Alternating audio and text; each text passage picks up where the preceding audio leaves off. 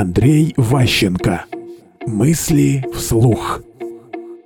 Религия как управленческий ресурс. Руководители разных стран, разных племен постоянно искали способ сделать так, чтобы сохранить свою власть над людьми, передать ее своим там, наследникам, друзьям, братьям, кому-то еще. И для этого придумали самые разные способы. Показалось, что наиболее действенный способ объединения людей, больших масс, живущих на разных территориях, по-разному говорящих, по, э, существующих в разных экономических условиях, это религия.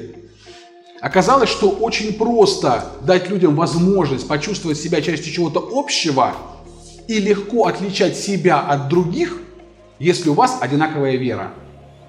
И этот механизм позволил на очень больших интервалах времени, на тысячелетия, производить объединение людей по религиозному признаку. Это оказалось огромный управленческий ресурс. Мысли вслух.